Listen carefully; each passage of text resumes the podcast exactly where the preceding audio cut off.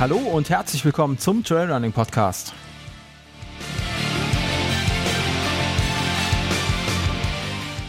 Mein Name ist Sascha und jetzt geht's los.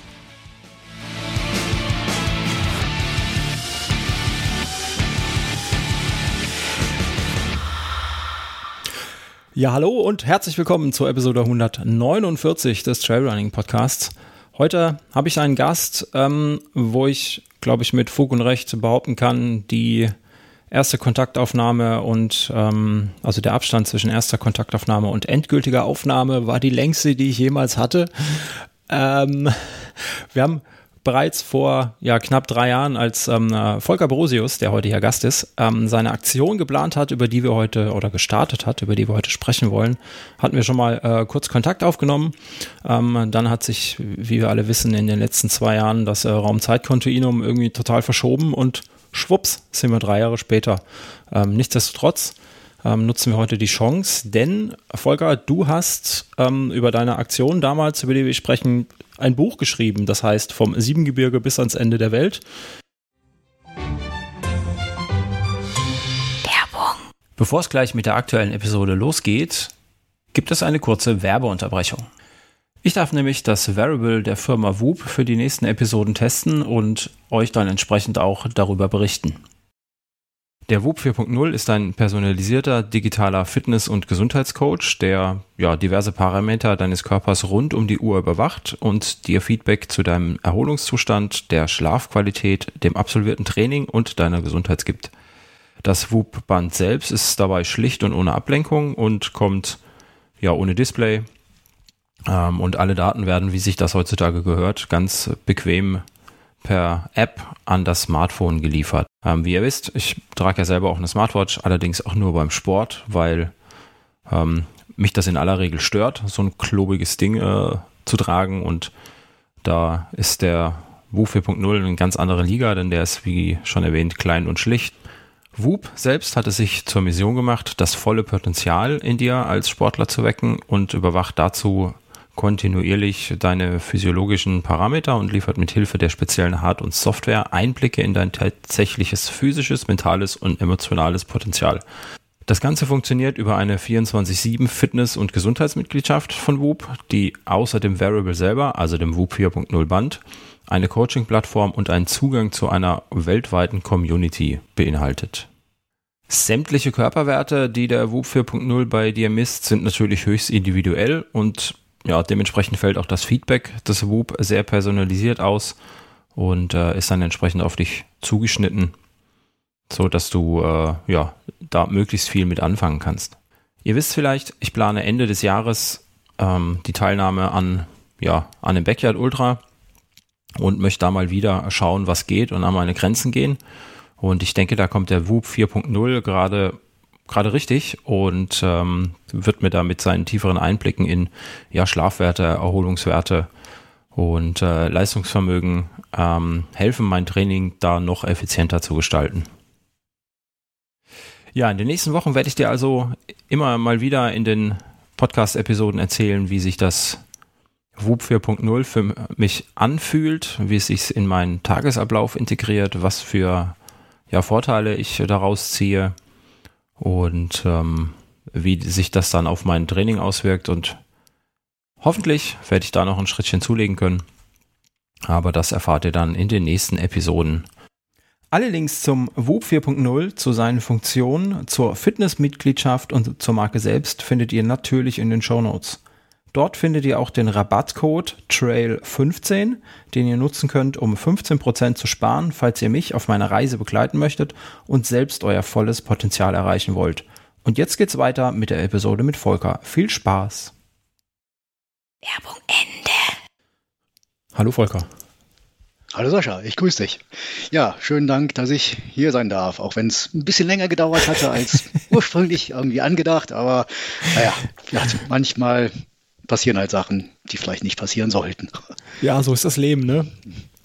Ja, ja so ist das passiert. Leben. Ja. Ja, wir sprechen heute über ähm, eine Mega-Leistung, die du damals ähm, angegangen bist. Und zwar hast du, ähm, hast du dich, Hast du deinen Rucksack gepackt, die Schuhe angezogen und bist losgelaufen?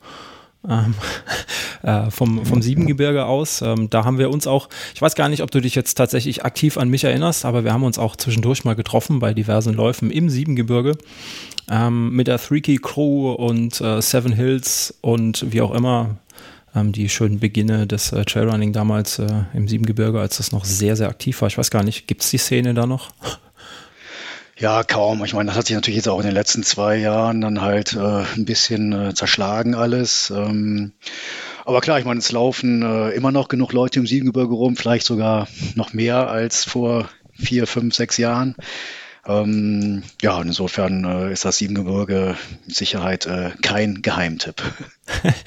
Leider nein, kann man einfach so sagen. ähm, ich kann mich ja. dann an sehr volle Sonntage erinnern und Feiertage, wenn wir da mit äh, 20, 30, 40 Leuten durch den Wald gedüst sind und ähm, das Fünffache an Wanderern mit äh, auf, auf, auf unseren, in Anführungsstrichen, Wegen waren.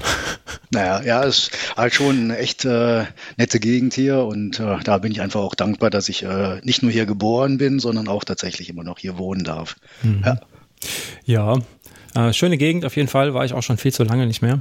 Ähm, ja, und du bist damals, äh, also für mich relativ spontan losgezogen, um ähm, Erzähl einfach mal selber, was hast du gemacht? Warum, warum war das so?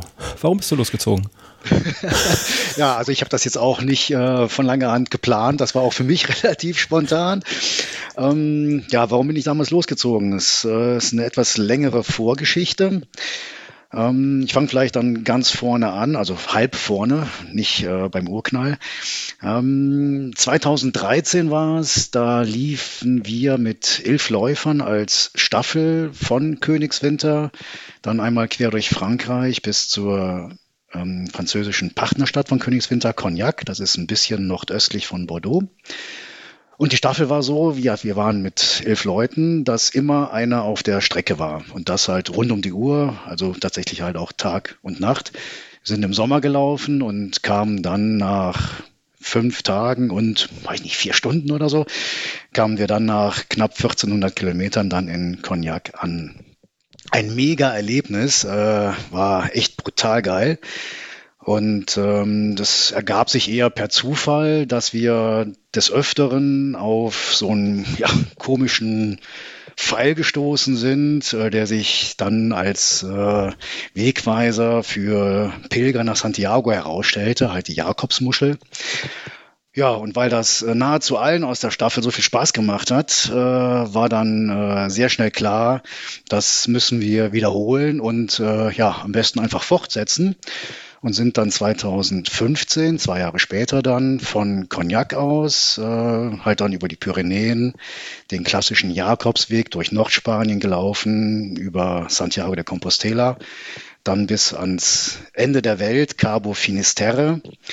Ähm, auch wieder ungefähr 13, 1400 Kilometer nach dem gleichen Motto, rund um die Uhr laufen, immer einer auf der Strecke. Ja, und als wir dann da am äh, Leuchtturm standen, an den Klippen, haben wir gedacht, boah, irgendwann, wenn ich mal groß und stark bin, dann mache ich das äh, nochmal, aber alleine. Ja, äh, das war so eine ja, bekloppte Läuferidee, wie ich glaube, eigentlich alle von uns äh, solche bekloppten Ideen schon mal haben ja, geriet dann auch recht schnell in, äh, ja, nicht in Vergessenheit, aber ich meine, 2500 Kilometer alleine durch Westeuropa, gut, ne, ich meine, das ist jetzt ein Ding, wo du sagst, äh, also wo ich für mich äh, gesagt habe, ja, das verfolge ich jetzt nicht, dieses, dieses Ziel, diese Idee weiter. Ja, bis äh, dann der Herbst 2018 kam und da hatte ich halt noch meinen Laufladen da war aber schon klar, dass ich meine Anteile daran verkaufen werde zum Jahresende 2018. Ja, und dann kam eine Kundin zu uns in den Laden, die ich auch kannte und ähm, die dann erzählte von ihrer Tochter, die ähm, seit vielen Jahren mit einer Krankheit leben muss, ähm, die äh, bedingt, dass sie auf einen Assistenzhund angewiesen ist. Und die Ausbildung von so einem Assistenzhund, die kostet mehr als nur ein paar Mark, nämlich so 20.000 bis 25.000 Euro. Und ob wir nicht da irgendwie eine Möglichkeit hätten, äh, vom Laufladen her da ja, ein paar Spenden irgendwie zu organisieren über, weiß ich nicht, einen Spendenlauf oder was auch immer, ja, um da halt äh, die Finanzierung da so sicherzustellen. Ja, und dann machte das bei mir plopp und ich dachte, ja, Mensch, äh, die junge Frau, die hat, äh, die war 18, das Mädchen, äh, halt den Traum von einem Assistenzhund, der ihr Leben erheblich erleichtern kann. Und ich hatte doch da auch mal so einen Traum, was das Laufen betrifft. Ja, und dann äh, dachte ich mir, ja, zwei Träume auf einmal, ja, das könnte man mal vielleicht mal einfach mal machen. So kam das dazu. So kam das. Wie, ja. halt, wie halt, so, wie halt so, so bekloppte Ideen zustande kommen, ne? äh, leider ja, genau. Naja, was heißt leider? Ich meine, das war echt mega und äh, das war dann wieder so im Herbst, äh, Ende 2018. Eigentlich hatte ich dann vor, wieder zum Jahresende ähm, halt meinen Laufladen halt zu verlassen und mich dann halt um einen neuen Job zu kümmern. Habe dann aber ähm, dann gesagt, nee, das äh, verschiebe ich ein bisschen ja, habe dann auch dann meine Wohnung äh, dann aufgelöst, Anfang 2019 dann.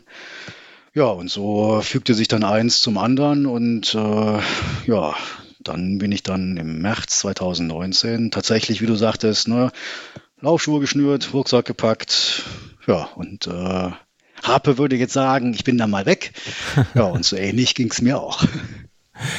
Also gleich das volle Programm mit Wohnung auflösen, mit ähm, erstmal alle Zelte abbrechen und äh, lostigern. Genau, ich hatte halt äh, keinerlei Verpflichtungen, nichts gegenüber, niemandem gegenüber. Mhm. Und äh, dachte, komm, da machst du jetzt mal einen kompletten Cut, guckst du einfach, was sich so ergibt. Ähm, man hat ja immer irgendwelche Träume und äh, ja, seit ein paar Jahren war halt so mein Traum irgendwie mal vielleicht so in den Pyrenäen einen äh, Outdoor-Laden zu eröffnen am Jakobsweg. Äh, das hat mich halt voll gepackt damals, 2015 und auch nochmal äh, drei Jahre später, als ich nochmal urlaubsmäßig da war, äh, in Pamplona und in den Pyrenäen. Ja, das war halt so eine ganz krude Sache, wo ich dachte, oh, ne, vielleicht ne, auf dem Weg dahin, vielleicht ergibt sich ja was. Ähm, ja, aber das war jetzt wird, äh, noch unkonkreter als mein Plan, halt nach äh, Santiago zu laufen. Hm. Inwieweit hast du, hast du, na, ich denke, die Strecke muss man nicht großartig planen, ne? Also ich meine, jeder, der hier in der Gegend schon mal ähm, war, also überhaupt, ich glaube, Jakobswegschilder gibt es auch, glaube ich, überall, ne? Weil der Jakobsweg beginnt ja quasi da, wo du ihn beginnst, ne? Ganz genau. Der Jakobsweg beginnt äh, nach alter Tradition äh, eigentlich äh, ja, an deiner eigenen Haustür. Mhm. Ähm, ja, dann äh, ne, führen sich halt viele Strecken zusammen und es bündelt sich dann. Und das, was man halt so klassisch als Jakobsweg bezeichnet, ist der Camino Frances, so wird er genannt, der französische Weg, der äh, noch auf französischer Seite der Pyrenäen beginnt, in Saint-Jean-Pied-de-Port, äh, und dann halt äh, durch Nordspanien führt bis nach Santiago de Compostela. Und, aber wie du schon richtig sagst, ähm, es gibt äh, quer durch Europa ein Netz an Jakobswegen, äh, die man halt dann mehr oder weniger gut markiert hat und denen dann auch dann folgen kann wenn man hm. das weiß.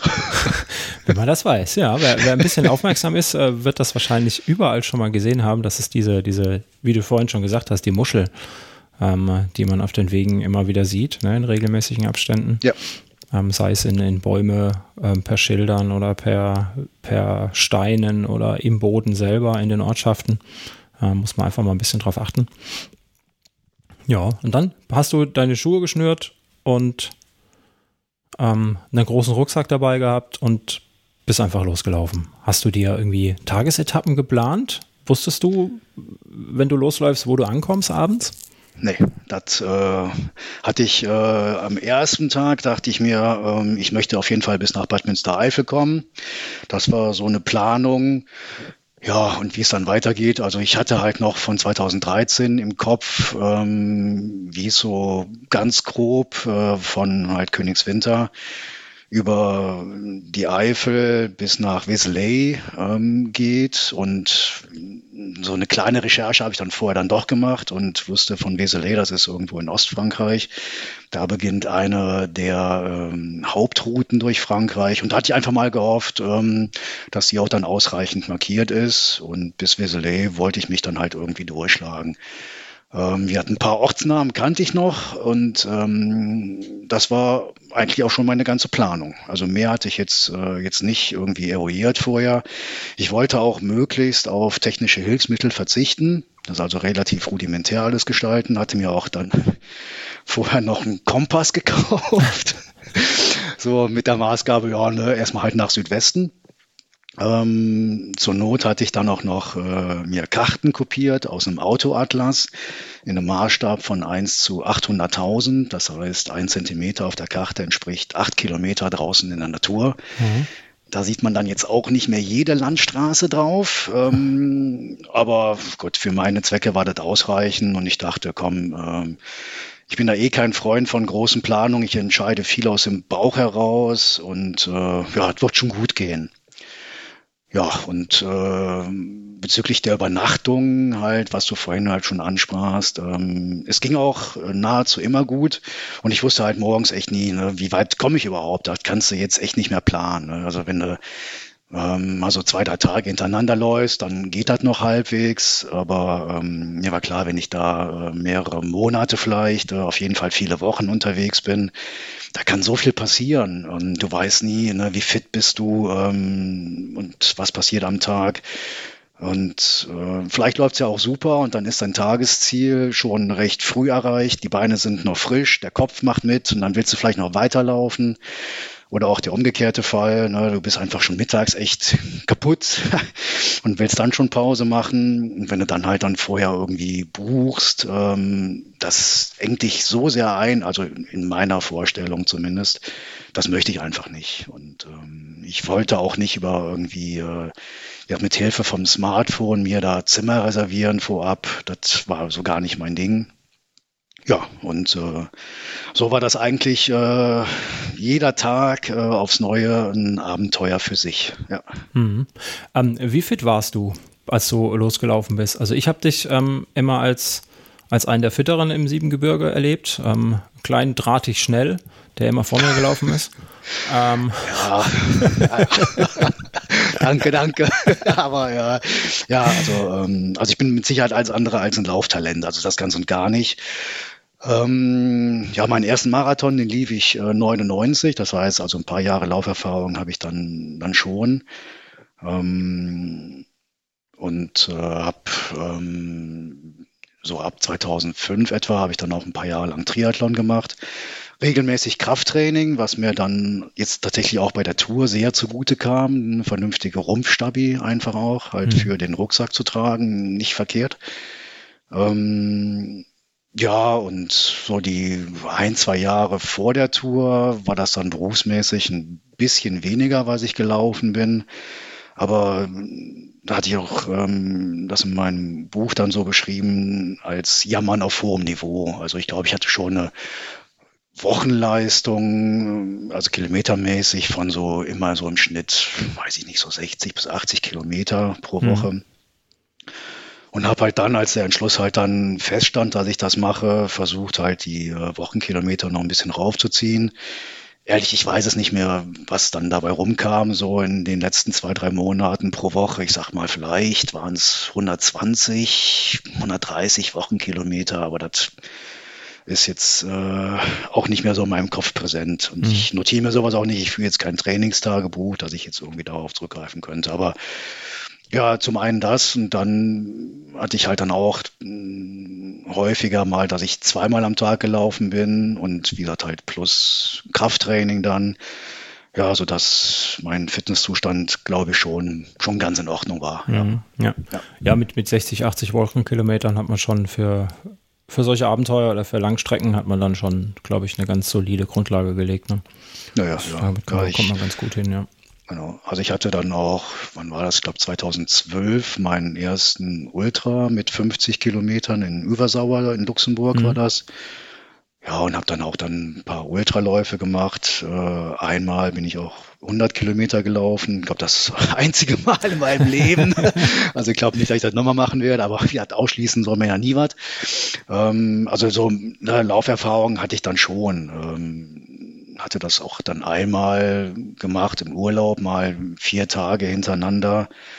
äh, quasi die Marathondistanz gelaufen, was auch ganz gut ging, so, aber das war jetzt auch dann jetzt äh, nicht irgendwie im Vorfeld auf diese Tour, die ich jetzt dann äh, 2019 gemacht habe. Das hat sich einfach im Urlaub so ergeben. Ja, also schnell, was du noch ansprachst, ähm, ja, das ist halt natürlich auch immer relativ. Also ich war nie ganz vorne, ähm, ist aber auch äh, jetzt keiner der langsamsten, das, das stimmt schon, ja. ja. Schön, ja, ähm, genau, so hatte ich das nämlich auch, äh, auch im Kopf. Ähm, früher mal, als äh, ist ja schon eine Weile her, dass wir uns das letzte Mal gesehen haben.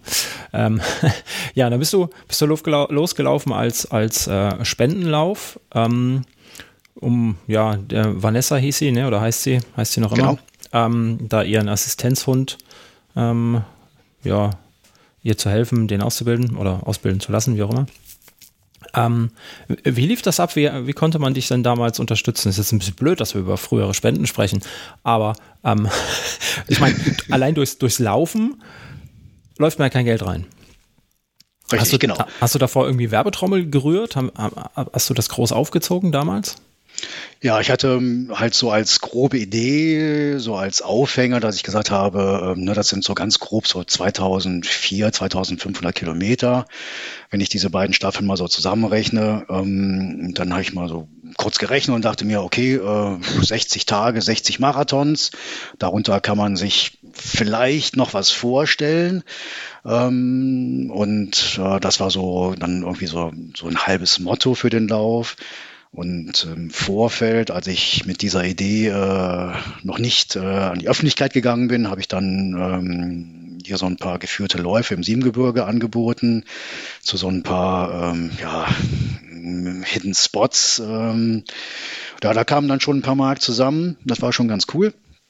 Und ähm, dann Anfang 2019 war dann der liebe Udo Schneider, den vielleicht auch äh, mhm. viele äh, von euch Hörern kennen. Ähm, der kam dann auf die äh, schöne Idee, brachte den Stein ins Rollen mit ähm, Cent pro Kilometer zu spenden. Und das lief halt dann folgendermaßen, dass ich halt dann darum gebeten habe, für mich als Motivation äh, dann zu sagen, ne, für jeden Kilometer, den ich schaffe, äh, gibt halt dann äh, ein Cent, äh, manche haben zwei, fünf Cent sogar gespendet. Ähm, und äh, ja, wenn dann tatsächlich das Ziel erreicht äh, werden sollte, mit ne, nach ungefähr 2500 Kilometern, wären das halt bei einem Cent pro Kilometer halt 25 Euro das sollte mir dann auch als Motivation dienen, äh, ja, so lange wie möglich durchzuhalten und äh, vielleicht irgendwie, ne, so zumindest mal bis nach Frankreich zu kommen, um mhm. da halt äh, ein paar Kilometer abzuspulen und dass da wenigstens dann ein paar äh, hundert Euro vielleicht sogar reinkommen. Das war so mein, mein Traum, ne, was die Spenden betrifft. Ähm, ja, also wenn da so 1000, 2000 Euro zusammenkommen, das wäre schon echt mega genial gewesen. Ja, und wie gesagt, der Udo, der brachte dann diese Cent pro Kilometer ins Rollen und das äh, hatte so eine Eigendynamik dann entwickelt. Das lief auch alles über Facebook und ausschließlich über Facebook dann auch. Ja, und nach echt kurzer Zeit war da schon äh, ein Euro dann insgesamt äh, pro Kilometer. Das wären dann zweieinhalbtausend Euro gewesen.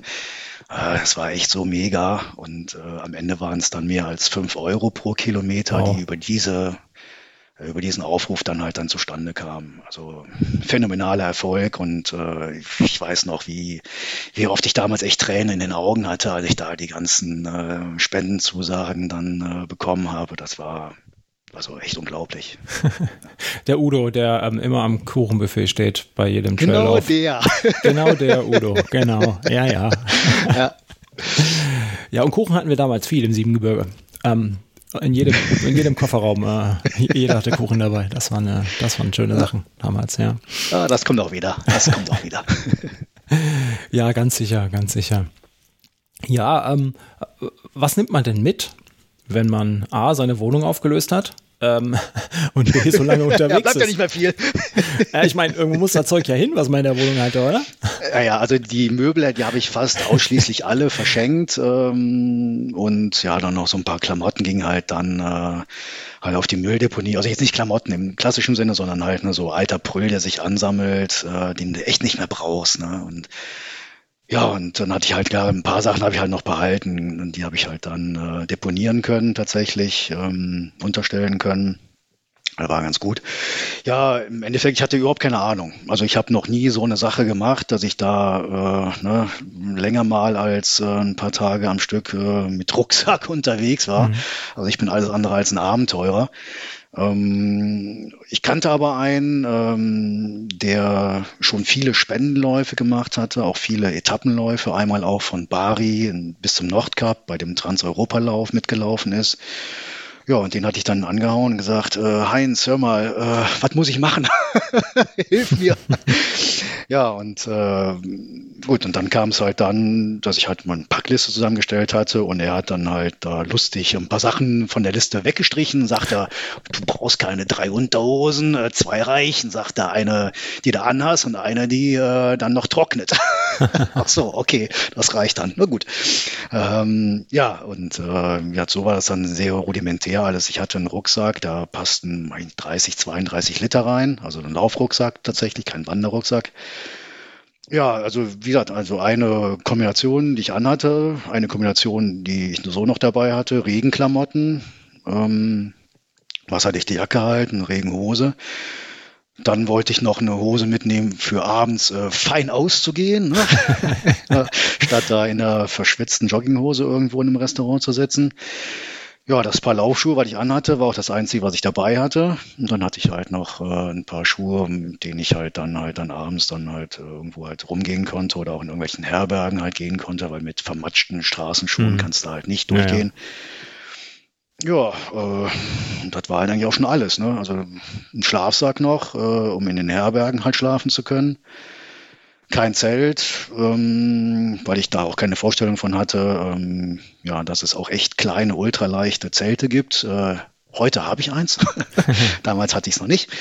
Ähm, ja, wichtige war natürlich, dass du auch ein bisschen Verpflegung mitnimmst. Ähm, also sprich so Energiebällchen hatte ich dabei zur Not. Ja, äh, Wasser auf jeden Fall, anderthalb Liter hatte ich äh, immer vorgehabt, mir morgens äh, in den Rucksack reinzutun. Ähm, ja, mein Pilgerpass äh, mit äh, ganz vielen leeren Seiten, wo ganz viele Stempel rein sollten. Kompass, ähm, ja, und ähm, zur Not halt äh, mein äh, Smartphone und noch ein GPS-Gerät. Ja, das war eigentlich auch schon alles, glaube ich. Nee, mhm. Quatsch. Ganz wichtig. Ich hatte noch einen Tiger dabei. Tiger, ja, ja, jetzt wo du sagst, an den kann ich mich erinnern. Ja, Tiger, genau. Nee, das war ein kleines Stofftier. Ähm, den hatte Vanessa schon als äh, ganz kleines äh, Mädchen, äh, als ja, ne, Stofftier-Knulltier. Und der hat mich dann äh, auf der Tour begleitet, mich auf all den Höhen und Tiefen äh, begleitet und mir echt Kraft gespendet. Und äh, das war echt ein ganz cooler Reisebegleiter, der Tiger, ja. so warst du nie alleine. Ganz genau, ganz genau. Ich habe mich auch echt, wie jetzt mal ohne Scheiß, ich habe mich nie alleine gefühlt. Nie. Allein dadurch, dass halt so viele, ähm, was ich gar nicht erwartet hätte, ähm, halt meine Reise verfolgt haben, über Facebook dann auch. Und äh, ich hatte nie das Gefühl, ich bin alleine. Hm. Nie. Ja, man geht nur laufen, ne? Und so viele Leute hängen da hinten dran und äh, schauen regelmäßig, wo ist er, wie geht's ihm, ja, ähm, ja. das hat mich echt fasziniert. Ich habe mir gedacht, na, ich, gut, äh, ich laufe jetzt, äh, sammle Spenden, aber dass das so eine Resonanz bringt, ne? wie gesagt, so fünf Euro äh, pro gelaufenen Kilometer als Summe für Spendenzusage, plus dann so nochmal Spenden, die unabhängig davon reinkamen. Und dass da echt Leute da echt nahezu, meine nahezu täglichen Berichte auch noch alle gelesen haben. also ähm, Hammer, hätte ich echt mhm. im Vorfeld überhaupt nicht gedacht. Aber die Tour, die war sowieso dann komplett anders, als ich es mir vorher ja, gedacht habe. Also ich bin halt als ja, Spendenläufer bin ich gestartet. Ähm, ja, und das war nach fünf Tagen, hat sich das schon geändert und ich kam halt echt als, äh, ich sage mal so, als pilgernder Jogger oder als joggender Pilger, wie auch mhm. immer, kam ich echt an. Ne? Und das hatte dann nichts mehr mit, äh, ja, dem eigentlichen sportlichen Zielsetzung zu tun, sondern das war eine ganz andere Erfahrung. Wir das fing nach fünf Tagen schon an, dass so dieses ursprüngliche Ziel ähm, als reines Laufabenteuer, dass das dann äh, ad acta gelegt war. Mhm. Ja. Wie ist das, wenn man, wenn man den ganzen Tag eigentlich nichts zu tun hat, außer zu laufen und was zu essen und was zu trinken? Weil das ist, glaube ich, auch wichtig. Ähm, und ansonsten, was war sonst so deine Beschäftigung unterwegs? Ja. Äh, Landschaft angucken, ähm, aber tatsächlich, du machst echt nichts anderes, ne, außer ja, Essen, Laufen, Schlafen. Hm. Punkt. Mehr machst du nicht. Äh, und alles andere kommt von ganz alleine. Vor allen Dingen auch äh, die Gedanken im Kopf. Ähm, das ist war für mich äh, eine brutal meditative Erfahrung. Äh, das ging ins Spirituelle hinein. Und das fing bei mir wieder äh, am fünften Tag dann an. Und ähm, ich hatte teilweise Tage, da wusste ich dann mittags, nachmittags nicht, ey, wo war ich eigentlich heute? Wo bin ich hier lang gelaufen? Das, das wusste ich nicht mehr. Das mhm. war wie so im Tunnel laufen, was vielleicht viele von uns kennen, ne? so dieses, äh, ja, dieser Tunnelblick dann auch, wenn du so fokussiert bist. Äh, das hatte ich da echt oft ne? und äh, wusste wirklich nicht mehr, ja, was ist eigentlich passiert. Ne? Ähm, und ja, großartig beschäftigen. Ja, manchmal hängst du aktiv deinen Gedanken nach ähm, aber nach einer gewissen Zeit, ähm, nach ein paar Tagen schon, ist es tatsächlich so, so all die ganzen kleinen, sag ich mal, so Alltagsprobleme, die dich vielleicht so ähm, beschäftigen, wenn du vielleicht so deine Abendrunde drehst, ähm, nach ein paar Tagen sind die weg. Hm. Das ist dann so, so, so nichtig äh, und du weißt genau, das äh, ne, verändert den Lauf der Welt nicht. Äh, es gibt viel wichtigere Sachen im Leben. Da denkst du gar nicht mehr drüber nach. Ähm, und das verschwindet echt in der Versenkung.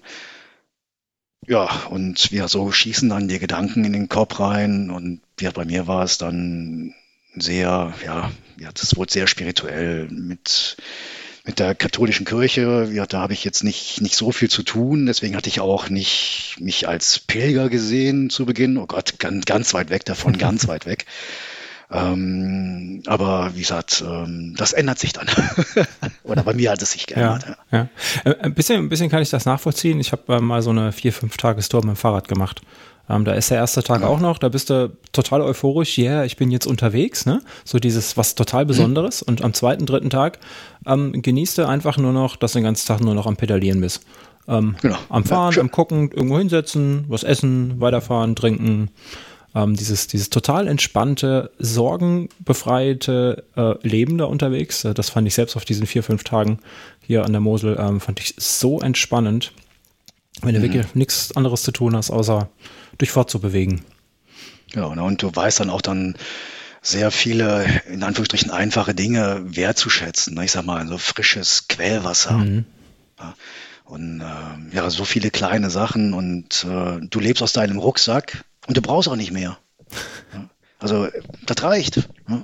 Ähm, und dann hast du natürlich dann auch dann so viele Begegnungen, äh, ob die jetzt nur eine halbe Minute dauern oder ne, vielleicht auch mal was länger, ähm, die geben dir auch so viel. Ähm, ja, und so dieses Gesamtpaket, ja, ist schon eine tolle Erfahrung, die man machen kann. Und selbst wenn es nur, wie in Anführungsstrichen, nur ein paar Tage sind, die man so komplett mal abschalten kann, aber äh, ja, dringende Empfehlung.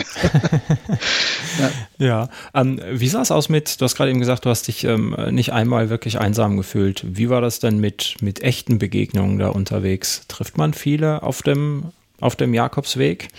Ähm, auch viele, die, die tatsächlich pilgern und nicht nur welche, die da aus Versehen an der Strecke wohnen.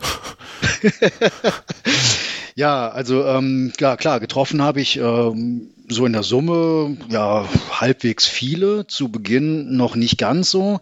Ich bin halt ähm, Aschermittwoch, 6. März 2019 war das, bin ich halt los. Da war das Wetter etwas bescheiden, so die ersten Tage. Ähm, und habe da echt nicht viele Leute getroffen halt. Ne? Ähm, ersten Tag, wo du sagtest, ne, so volle Euphorie los, klar, war bei mir auch der Fall. Ähm, so am Start, da standen schon echt viele Leute und äh, einige Läufer haben mich dann auch auf den ersten Kilometern begleitet. Zwei Läufer sogar den kompletten ersten Tag. Ähm, ja, die wollten, glaube ich, sicher gehen, dass ich auch wirklich weg bin. ähm, und da weiß ich noch, na, nach 30 Kilometern, das war irgendwo in der Eifel, mittendrin, da saßen wir dann zu dritt auf einem Baumstamm. Ey, ich war völlig platt, ne? Also ich konnte nicht mehr. Die anderen beiden, die waren noch lustig drauf, machten Scherze und ich war echt am Ende. Und da dachte ich mir so nach 30 Kilometern, oh nee, ich habe ja nur noch 2470 vor mir. oh wei, oh wei, oh wei. Naja, wie auch immer. Ähm, am zweiten Tag war dann einer von den beiden, der lief dann äh, auch den zweiten Tag noch mit komplett. Ähm, ja, am vierten Tag kam dann noch eine Freundin noch in die Eifel gefahren, äh, begleitete mich dann an dem Samstag dann noch komplett. Ja, und an dem Samstagabend dann, ähm, ja, hatte ich dann halt äh, das letzte Mal ein bekanntes Gesicht gesehen. Und ab dem fünften Tag, äh, ja, war ich dann alleine dann. Ne? Und ähm, ja, aber Pilger tatsächlich, äh, ich müsste jetzt echt mal nachschauen, wann es war, dass ich äh, den ersten Pilger traf, wobei das nicht ganz richtig war, eine Pilgerin. Ähm, das war bestimmt nach boah, zwei Wochen, 15 mhm. Tagen, 16 Tagen ungefähr, traf ich meine erste Pilgerin auf dem Weg. Das war schon ne, weit in Frankreich. Und äh, bis zu den Pyrenäen, äh, das waren dann so ganz grob auf 1600 Kilometer, schätze ich jetzt mal, in den ersten sechs Wochen, traf ich insgesamt zwölf Pilger. Also war jetzt nicht so viel. Mhm. Ähm, und äh, dann, ja, ich meine, ich wusste das auch vorher, wie viel dann auf dem klassischen Jakobsweg los ist, in diesem Saint-Jean-Pierre-de-Port, wenn ich das richtig ausspreche, also ich kann kein Französisch, ähm, ähm, wusste ich, da starten jeden Tag so um die 200, jeden Tag. Wow. Und ich habe in sechs Wochen habe ich zwölf Pilger insgesamt gesehen und äh, Gut, es war dann sogar noch die Osterwoche. Ich glaube, das war ein Montag oder ein Dienstag, wo ich dann da war. Dementsprechend war noch ein bisschen was mehr los. Und das war echt dann für mich äh, schon fast so ein Schock. Ne? So viele Leute auf der Strecke, Hilfe. naja, ähm, ja, wie gesagt, nun in Spanien, äh, ja gut, äh, ne, da machst du halt bis mittags jede Menge Betrieb auf dem Jakobsweg. Da kann man sich nicht verlaufen. Der Weg ist brutal gut markiert ähm, mit allem Möglichen. Und ähm, selbst wenn du es mal nicht checkst, äh, dann wartest du eine halbe Minute, dann kommt von hinten der nächste Pilger so ungefähr. Mhm. Da kannst du dich halt echt nicht verlaufen. Ne? Und äh, also mir war halt klar, dass ich äh, aufgrund ähm, meiner, meines Spendenlaufs halt äh, keine klassischen Pilgerbekanntschaften werde schließen können. Ähm, einfach weil ich halt äh, doch recht deutlich mehr Kilometer mache als ähm, die meisten anderen Pilger. Die sind halt dann so im Schnitt so 20, 25 Kilometer ungefähr am Tag unterwegs. Ähm, ich hatte halt vor, wie gesagt, äh, gut 40 Kilometer zu machen am Tag. Ja, und dann siehst du halt äh, vielleicht mit Glück am nächsten Morgen äh, nochmal ein bekanntes Gesicht, aber dann mache ich halt so viele Kilometer, dann mhm. bin ich halt äh, weiter weg. Ähm, das war mir halt vorher klar äh, und äh, bereue ich auch in keinster Weise, ähm, dass ich das halt, äh, dieses klassische Pilgergefühl jetzt nicht hatte. Aber wie gesagt, das war auch gar nicht ähm, meine Intention ähm, zumindest nicht zu Beginn. es liegt auch ein bisschen auf der Hand, ne, dass man am Anfang dieser Tour vielleicht weniger Leute trifft, wenn, wenn man äh, dran denkt, dass der Pilgerweg ja überall mhm. irgendwo kanalisieren müssen Richtung, Richtung Ziel, sage ich mal, Richtung Santiago. Genau, ähm, ja. ja, genau. Ja. ja, die meisten, die starten auch tatsächlich halt dann in Saint-Jean-Pierre-de-Port. Ja, das ist äh, auf der französischen Seite von den Pyrenäen und von da aus sind es auch immerhin noch äh, knapp 800 Kilometer. Ne? Das mhm. muss man auch erstmal ja. schaffen halt. Ne? Und äh, wie gesagt, von zu Hause ähm, starten jetzt nicht, nicht so viele, aber ja, die Mai oder viele, die halt zu Hause starten, die machen es halt dann auch dann in Etappen. Das heißt, die nehmen sich halt dann äh, zwei, drei, vier Jahresurlaube quasi und äh, ja, pilgern halt dann von zu Hause aus dann los über mehrere Jahre gestreckt. Hm. Und fangen dann immer wieder am Zielpunkt quasi an. Genau. Ja, genau. Im nächsten ja. Urlaub. Ja, ist auch, auch eine Idee. Ja, ja, widerspricht so ein bisschen dem ursprünglichen Gedanken, wie es früher mal war wahrscheinlich. ja, ich glaube, ganz klassisch war es halt, du bist halt zu Hause gestartet, bist ja. nach Santiago hin, hast da deine Muschel geholt, als Beweis, dass du da unten warst und bist halt dann auch wieder zurück. Ne? Und äh, das Ganze halt ohne Zug oder Flugzeug halt. Ne? Und, mhm. ja. Krasse Tour. Ja. Ja, ja und äh, ich habe mir halt auch gesagt, so, ja, ähm, was sie damals geschafft haben, ne, quasi so ohne, ohne Karte und ohne technischen Hilfsmittel, ja, das muss er doch heute auch schaffen können. Ne? Und mhm. das war halt so, ne, so die Idee halt, wie halt mit dem Kompass halt, äh, bis zum Camino Frances mich da irgendwie durchzuschlagen. Ähm, und so ab Mitte Frankreich war die Markierung, war dann echt einfach. Bis dahin hatte ich dann meinen eigenen Weg so quasi, ja. Ja. Ähm, äh, wie, wie, ist denn, wie ist denn so der Weg? Wie führt der denn? Ähm, wie, wie, kann man sich das vorstellen? Ich kenne immer wie nur so Teile, die sind meistens recht schön, weil sie auf irgendwelchen Wanderwegen sind, aber ich kann mir vorstellen, dass da nicht immer die schönste Routenführung ist, oder? Richtig, genau. Ne? Also Ziel der Pilger oder ursprünglichen Pilger war es ja jetzt nicht irgendwie nur auf möglichst äh, ja, spektakulären Wegen, möglichst viel äh, Trail-Abenteuer zu haben bis nach Santiago, sondern halt möglichst einfach lebend äh, da unten anzukommen. Ähm, und äh, deswegen ähm, sind halt, ähm, sagen wir auch der, der Pass durch die Pyrenäen, äh, der geht jetzt auf, ich glaube, auf 1400 Meter rauf, hält sich halt ne, noch halbwegs in Grenzen. Ähm, und ähm, ja, jetzt in der Neuzeit halt mit der ja, Wiederbelebung des äh, Pilgertums, ja, war dann schon halt die Bestrebung, ähm, die Wege so anzulegen, dass sie halt äh, landschaftlich attraktiv sind, keine Frage. Mhm. Ähm, aber halt jetzt nicht äh, ausschließlich über Single Trails, sondern halt dann auch recht viel tatsächlich auch über Asphalt, aber halt dann auch die, ich nenne es immer Waldautobahn geht, halt geschottete Pisten, äh, befestigte Waldwege. Ja, was natürlich auch hast, ist, dass du auch schon mal an der Nationalstraße lang gehst, äh, durch Gewerbegebiete durch. Ähm, ja, und da hast du völlig recht. Das ist in der Tat äh, landschaftlich nicht immer hübsch. aber ähm, die Camino Frances, die 800 Kilometer, ich meine, auf 800 Kilometern rein landschaftlich überaus reizvollen Weg, das ist aber auch schwer. Ne?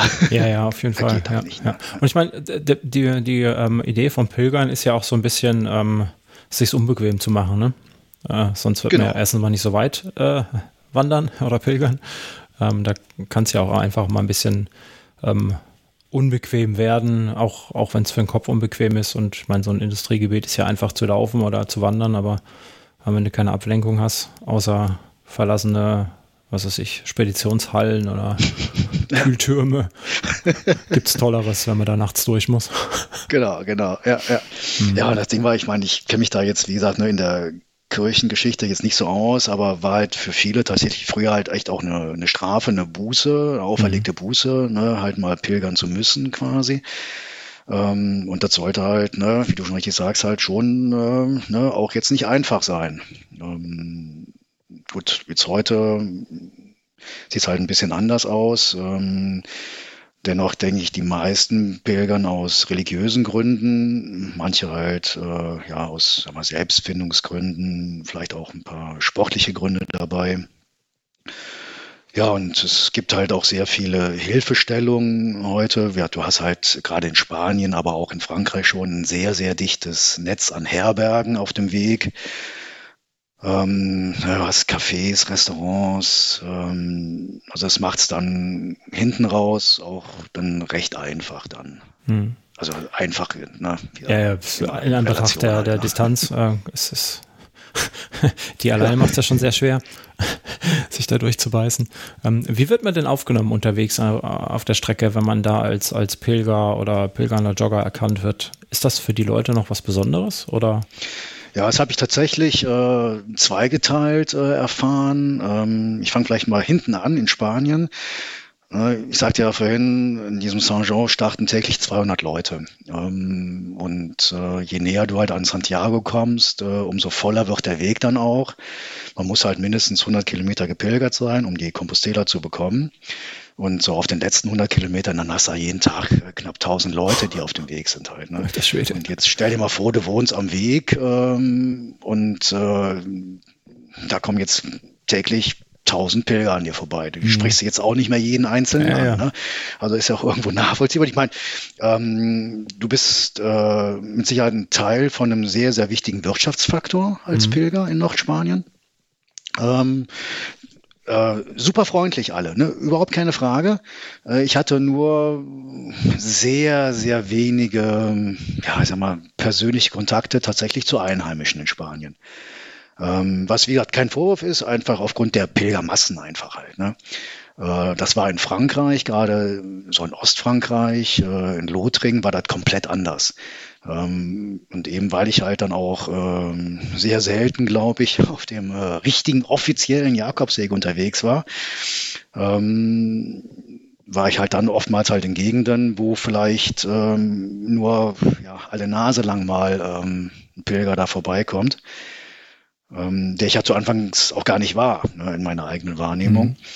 Und ähm, ich hatte auch erst am, weiß ich gar nicht, am dritten Tag oder so, hatte ich dann eine Pilgermuschel mir geholt, im, äh, ich sag mal, im Dom zu Prüm. Wahrscheinlich ist das nur eine, weiß ich, eine Kirche, weiß das ich.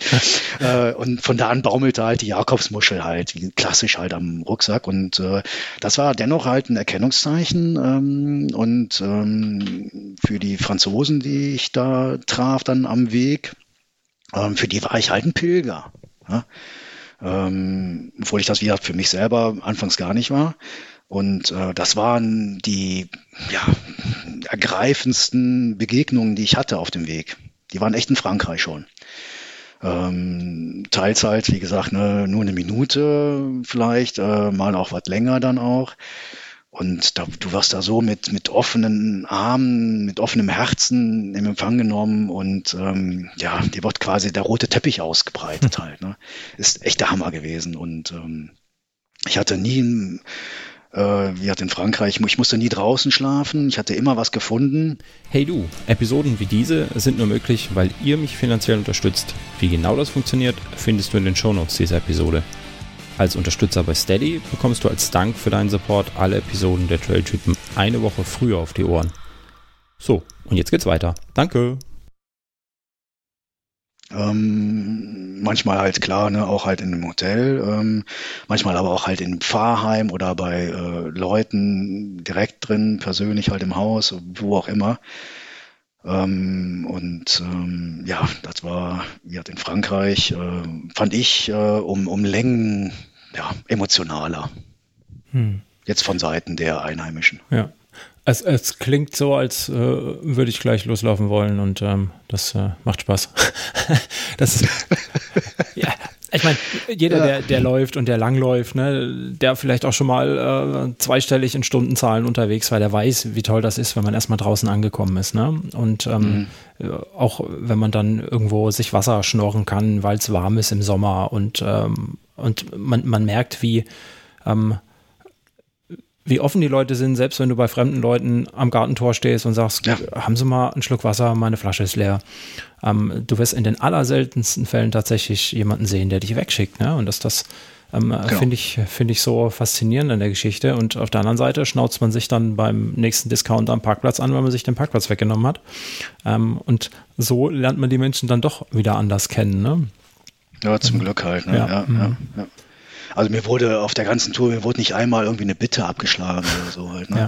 Und ähm, na, gerade als ich hier wie in Lothringen unterwegs war, ne, Frontlinie Erster Weltkrieg, ich meine, der Zweite Weltkrieg war jetzt auch nicht besser. Ne? Nicht unbedingt, nein. Ähm, und wie ich spreche halt echt kein Französisch. Ne? Und die paar Worte, die ich kenne, ne, also ich kann mich ein bisschen artikulieren, verstehen tue schon mal gar nichts.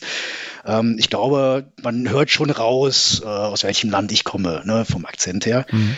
Und da läufst du da an ähm, Friedhöfen vorbei, ne, hier an Soldatenfriedhöfen oder auch an, an wirklich in jedem kleinsten Dorf hat's da eine Gedenktafel. Ja an die gefallenen Soldaten ähm, Frankreichs, Erster, Zweiter Weltkrieg, halt vor allen Dingen halt im Ersten Weltkrieg. Und da habe ich mir dann auch mal halt dann die Tafel mal angeschaut und halt siehst du dann teils ne, drei, vier, fünf Mal den gleichen Nachnamen. Mhm. Ey, da läuft mir auch jetzt, wo ich das jetzt gerade sage, echt ein Gänsehaut, ne? Also kriege ich echt eine Schauer halt, ja. Also das ist brutal halt, ne? Und ja. dann weißt du, okay, ne, ne, das war jetzt, ne? Opa, ne, oder ne, auf jeden Fall, ne, ähm, bestimmt auch Leute, ne, die mein Opa kannte, mhm. äh, dafür verantwortlich dann auch. Ähm, und dann läufst du ne, ein paar Jahrzehnte später daher. Und äh, egal wen ich ansprach, egal ob das jetzt wirklich alte Franzosen waren oder jüngere Franzosen oder so, ähm, alle so dermaßen hilfsbereit, ähm, war, für, war für mich einfach, ähm, ja, ich kann es immer nur wieder sagen, es war echt unglaublich, diese, diese Hilfsbereitschaft, diese Offenheit. Ähm, auch was die Kommunikation betrifft, man sagt ja immer, ne, boah, der Franzose, ne, wenn der irgendwie ne, Deutsch oder Englisch, ne, da schalten die alle ab oder so. Ja. Ey, wenn mir das noch einer sagt, dem hau ich ein Baguette links und rechts um die Ohren. ähm, gar nicht, null. Ne? Also ja. ähm, wenn du da halt so, so dir ein bisschen Mühe gegeben hast, ähm, dann lief das auch ne, wieder kommunikativ echt einwandfrei. Ne? Hm, da kommt man dann schon irgendwie zusammen, ne? Ja. Hm. Ja, ja, ja. Das, das kenne ich, ja, ja. Ähm, du sprichst die ganze Zeit davon, dass du am Anfang ja gar kein Pilger warst. Ähm, ja. Wann, wann hat sich das geändert, deine Einstellung? Ja, also die Einstellung weg von dem reinen Sportlichen, die kam schon am fünften Tag tatsächlich. Äh, das war ähm, ja im Mullertal noch in Luxemburg. Ähm, wo mir, ähm, wo ich dann ne, wieder den ersten Tag halt alleine war und ja, vorher schon mal gehört, ne, auf dem Jakobsweg, da weint jeder irgendwann mal. Ich dachte, ja, ja, ne, ja, schon klar, klar ne? Alle nur ich naja, nicht. nur ich nicht, ne, nee, ich äh, weine jeden Tag am Jakobsweg. und das fing echt am fünften Tag an und ich habe echt jeden Tag geweint, ne. Mhm. Ähm, jetzt nicht vor Trauer oder so, sondern einfach ne, vor Ergriffenheit, vor Rührung, Stolz, Freude, Erschöpfung, was auch immer. Und ähm, ja, da fing so das Meditative ein bisschen an am fünften Tag. Ähm, und ähm, ja, nach, wie gesagt, nach ungefähr zwei Wochen circa war es, äh, da hatte ich die, diese erwähnte Pilgerin noch nicht getroffen. Ähm, da lag ich dann auch dann mal wieder ne, abends äh, in meinem Schlafsack und äh, schrieb meiner Mutter eine Nachricht. Äh, ne, ab und zu mal sollte sie auch wissen, was der Junge gerade so macht, wie es ihm geht. Und äh, hat dann geschrieben, so ne, aus dem Bauch heraus, ähm, dass das gerade echt schwer ist und dass das schon schön wäre, auch mal endlich mal einen anderen Pilger zu treffen habe ich mal so kurz gestutzt. Ich hatte es halt so geschrieben, das wäre halt ja. schön, einen anderen Pilger. Anderer Pilger? Das heißt, ich bin ja selber einer. Uh.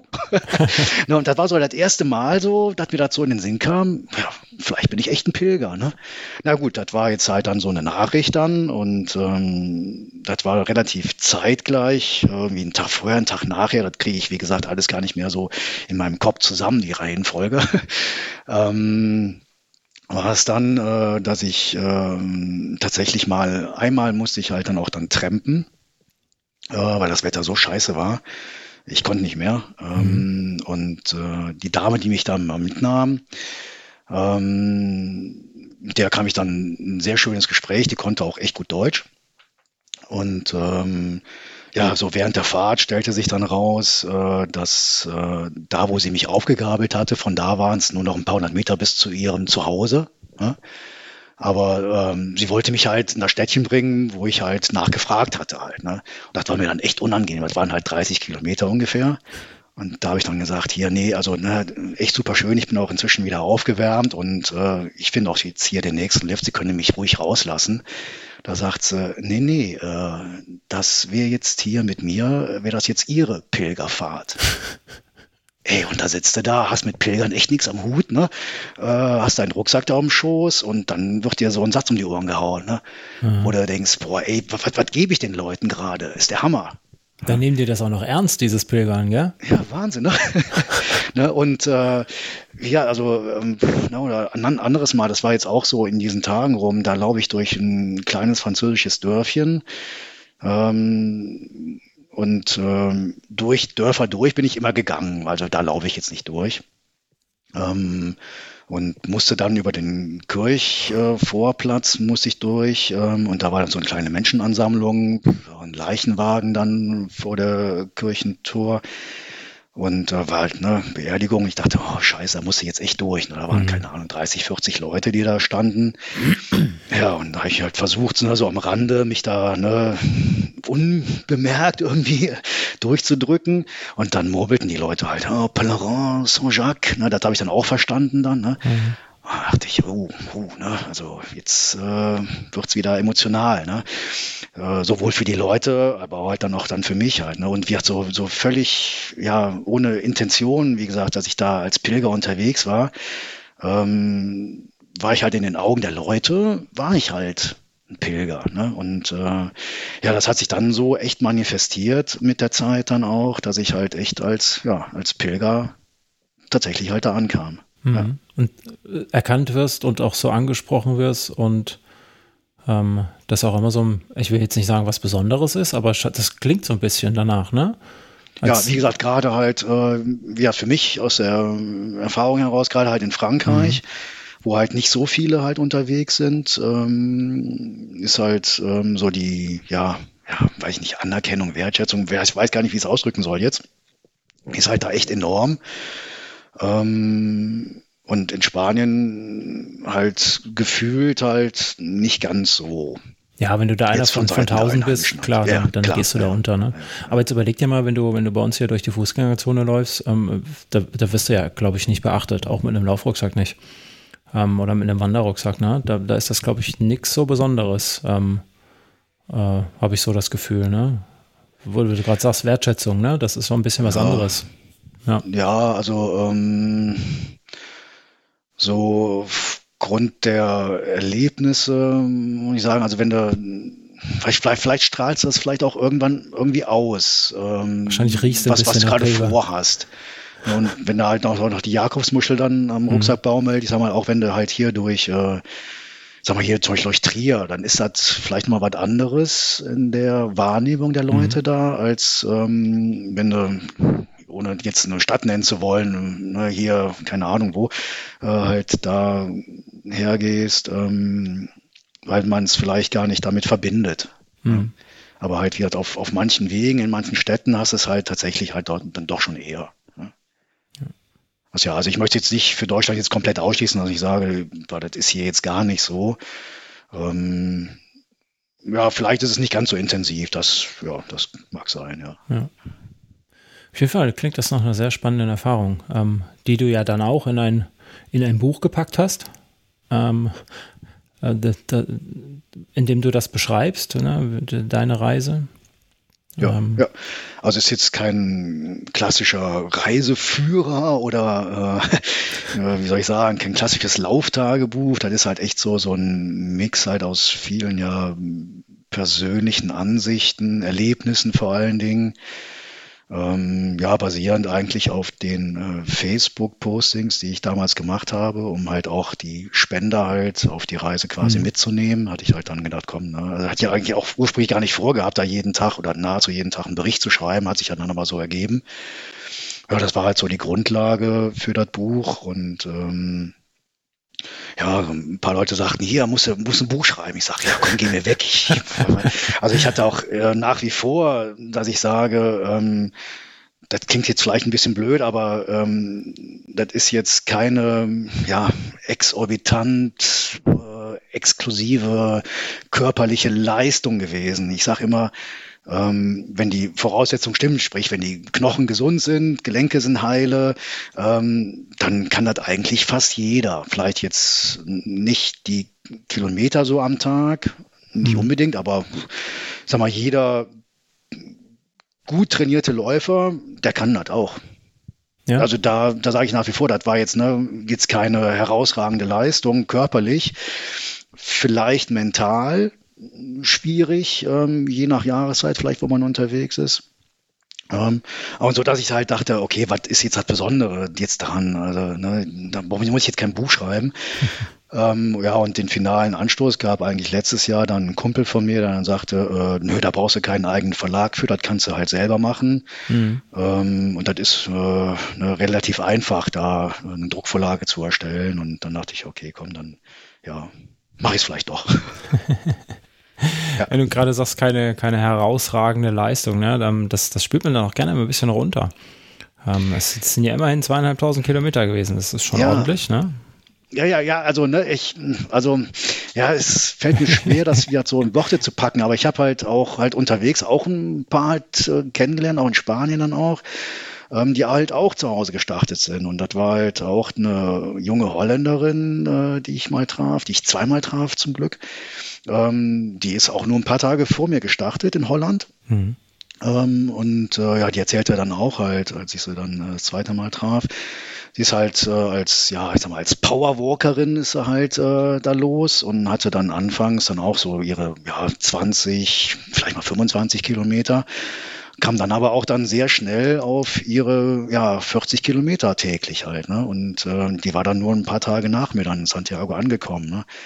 Ähm, ja, was ich damit sagen will, ist, ähm, ja, wie gesagt, ne, quasi, ja, ich sag mal immer so, ne, Leute wie du und ich, die, hm, ja, wie gesagt, halbwegs trainiert sind, ähm, ist, ist halt machbar halt. Ne? Ist mhm. jetzt tatsächlich nicht, nicht so.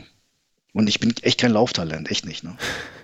Man, man, wird doch dann aber auch, ich meine, du hast lange genug Zeit gehabt, ne? Ähm, 67 Tage hast du gesagt, äh, mhm. bis ans Ende.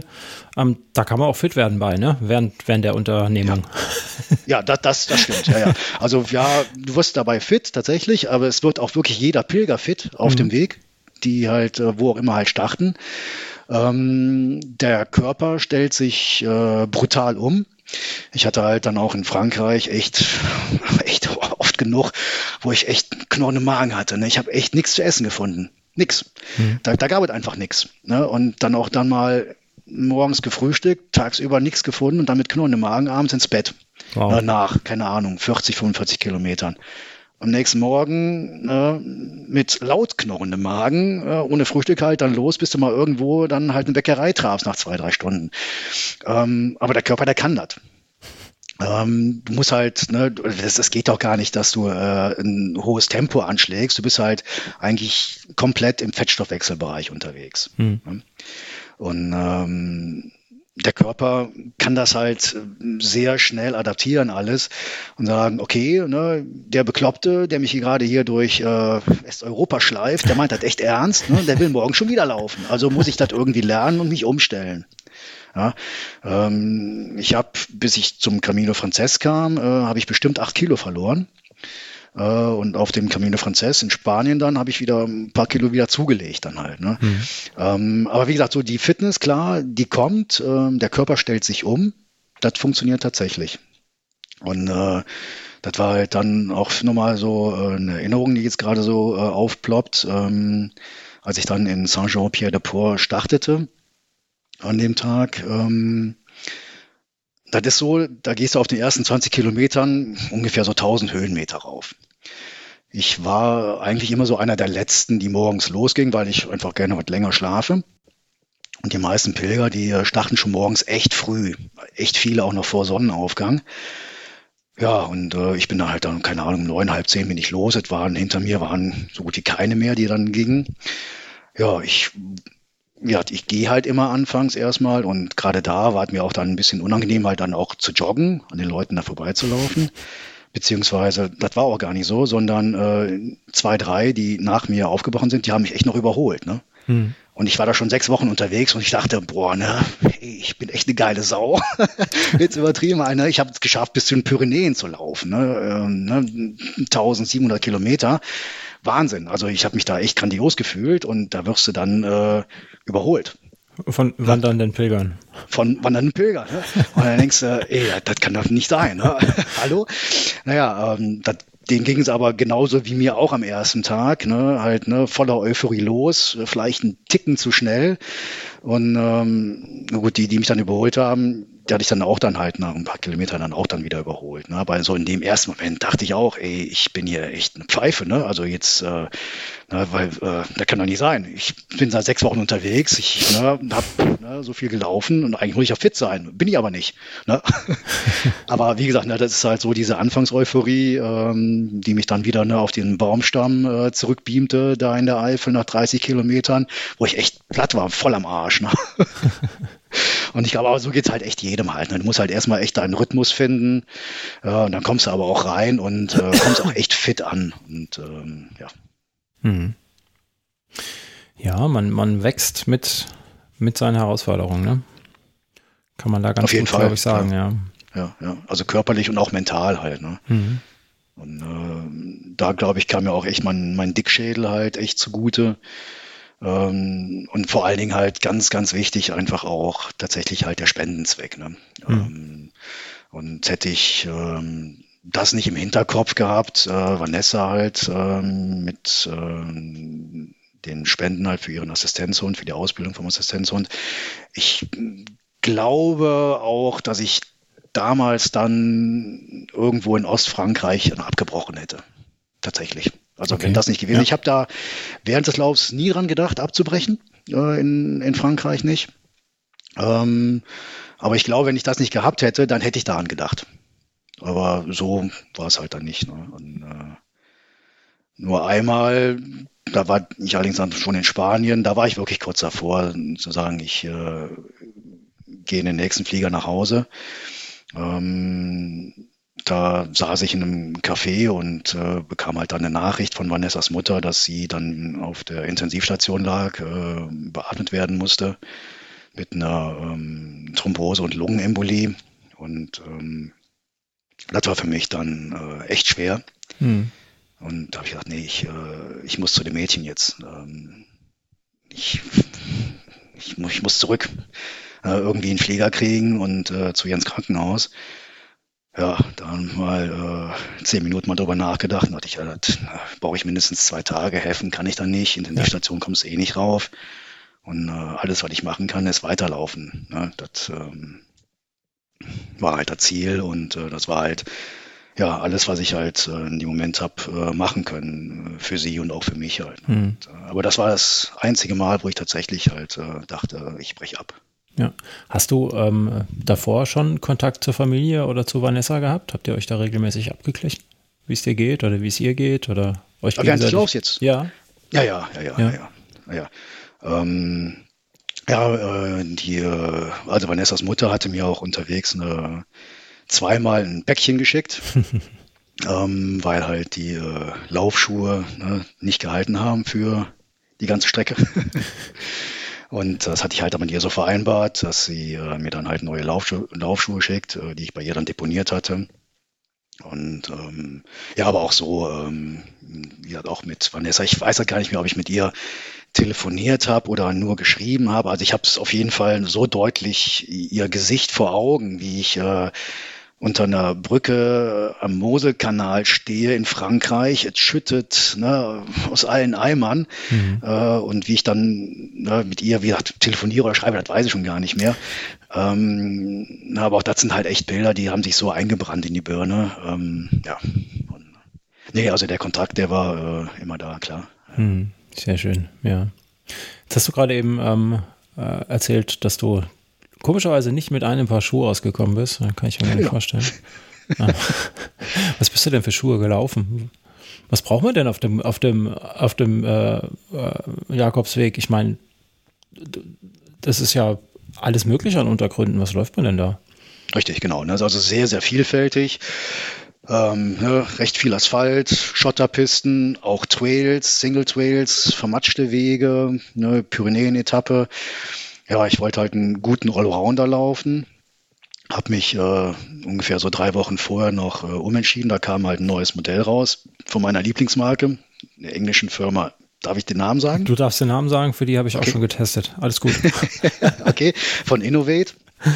ähm, und mit den Schuhen kam ich einfach halt äh, seit vielen Jahren halt echt super zurecht. Und die brachten ein neues Modell raus. Und da dachte ich, okay, so von der Beschreibung her, ja, das passt, nehme ich das. hm.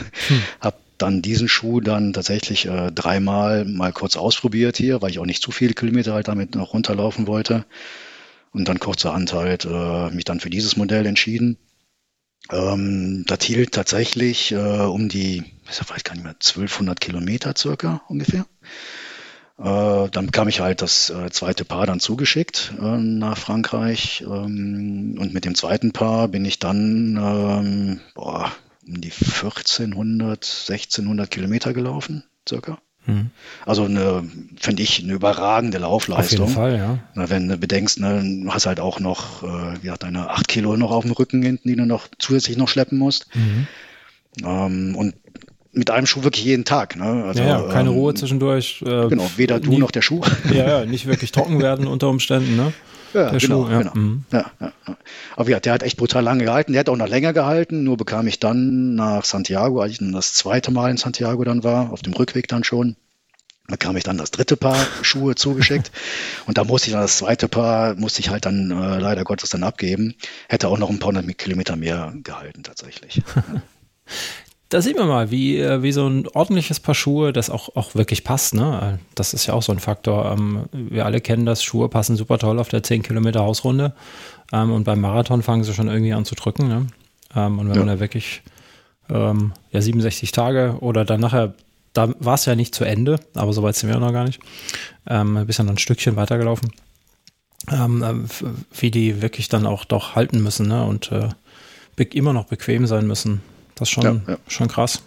Ja, ich meine, ich kannte halt die Marke vorher. Mhm. Ich, ne, aufgrund halt ne, meiner Eigenschaft als Laufladenbesitzer hast du natürlich auch die Möglichkeit, ein paar mehr Schuhe zu laufen. das geht natürlich. Ähm, bin aber auch relativ schmerzfrei, was Schuhe betrifft. Ähm, und ähm, ja, war dennoch war das überragend. Äh, ich hatte eine Blase wow, ja. während der ganzen Tour. Äh, also und das am dritten Tag, weil mir meine Socke verrutscht ist. ähm, und, und sonst hatte ich nichts, ne? Also an äh, Blasen oder mhm. sowas. Hattest du sonstige Beschwerden? Irgendwie äh, Muskelkater, Shinsplints, typischen Überlastungserscheinungen, die man vielleicht mal haben kann auf der Distanz? Unglaublich, aber nee, hatte ich nicht. Also ich hatte, ich hatte, klar, schwere Beine, klar. Ja, klar. Okay. Komisch. aber ich hatte nicht, nicht Muskelkater. Ähm, klar, ich meine, äh, hatte ich dann immer gespürt, gerade halt auch dann morgens, so auf den ersten Kilometern dann. Bisschen steif und so, ne? Na, ich bin ja. steif, ich habe ich hab zwei Knie, ne? ich habe Knöchel, was auch immer. Aber das waren jetzt nie Schmerzen. Ja? Ähm, und das lief sich alles weg. Ne? Mal nach zehn Minuten, mal nach einer Stunde. Da, da war echt nichts. Ne? Ähm, das war echt so überragend und da kann ich echt dem Universum echt nur danken, dass ich da so gut durchgekommen bin. Ähm, ich hatte allerdings tatsächlich dann äh, in Spanien auch mal einen Unfall. Ähm, klingt jetzt schlimmer als es war, deswegen direkt die Auflösung. Ich bin äh, mal frontal gegen einen Stein gelaufen, der halt versteckt im Gras lag hm. und äh, bin da halt gegen gedonnert. Ähm, ja klar, erstmal geflucht, äh, ein paar Schritte gestrauchelt, äh, mal kurz reingefühlt in den Fuß und äh, ja, alles okay, geht weiter. Ähm, bin dann an dem Tag, bin ich dann auch noch, ich weiß es nicht mehr, 40, 45 Kilometer gelaufen. Das, das ging, ohne dass ich irgendwas gespürt hätte. Am nächsten Tag dann ebenfalls. Ähm, und dann tags drauf, äh, da sagte dann tatsächlich mein, mein Sprunggelenk, äh, nö, jetzt machst du mal halblang. Und da musste ich nach, ich weiß es nicht mehr, nach 12, 18 Kilometern, ähm, musste ich Pause machen. Ähm, habe dann mein zweites Frühstück dann genommen und bin dann raus. Nach der Pause dann ähm, da hat dann mein Schwunggelenk komplett gestreikt und gesagt, nee, äh, du kehrst wieder um und äh, gehst wieder zurück in das Café, wo ich dann auch dann hab mich einquartieren können. Äh, ja, und die Folge war dann, dass ich dann äh, ungefähr zehn Tage lang äh, nicht einen Schritt hab laufen können, joggen können, äh, sondern ich äh, musste, durfte, wie auch immer, äh, wandern. Mhm. Zwei Tage konnte ich noch nicht mal mehr einen Kilometer spazieren gehen, da ging gar nichts mehr ähm, brutale Schmerzen gehabt. Ähm, und ja, das hat mich dann zehn Tage beschäftigt ähm, und konnte dann ähm, wieder anfangen, locker zu joggen. Und dann weitere zwei Tage später, als wäre nichts gewesen. Ne? Ähm, und dann bin ich dann auch dann nach dieser Verletzungspause, hatte ich dann, glaube ich, einen Tagesschnitt von mehr als 50 Kilometern, so auf den letzten Tagen. Mhm. Und das war dann, äh, ich meine, gut, da hat mich dann auch dann der Leuchtturm am Ende der Welt äh, dermaßen auch dann äh, angesaugt. ähm, na, und das war dann äh, ja eigentlich Endorphine pur und äh, dann ging das äh, ja wie am Schnürchen. Mhm. Da hast du dich nochmal, äh, klingt jetzt blöd, aber erholen können beim Wandern vielleicht, ne? Einfach noch ein bisschen Kraft sammeln, wenn du sagst, du warst danach schneller. Mag so sein, ja. Ja, ja, mhm. ja genau. Na, das ist einfach der Körper dann auch da mal, man sagt ja immer, ne, in der Pause wächst der Muskel. Ja. Ne? Äh, Regeneration ist Training, ne? bla bla bla bla bla, die ganzen Trainingsweisheiten. aber war tatsächlich vielleicht so, ja. Ja. Mhm. Schön, schön, ja. Wie war das, als du ähm, dann am Leuchtturm angekommen bist oder ihn vielleicht auch einfach schon aus der Entfernung gesehen hast. Ich weiß nicht, wie er gelegen ist, aber. Ja, ähm, ja. also ähm, vielleicht äh, noch einmal noch kurz zurück. Ähm, so das erste riesige Highlight hatte ich, als ich die Pyrenäen das erste Mal sah am Horizont. Hm. Ähm, also hier die äh, fünf, sechs Wochen durch Frankreich durch. Wir hatten mit echt vielen Entbehrungen auch, was ne, Essensaufnahme betrifft und schlechtes Wetter.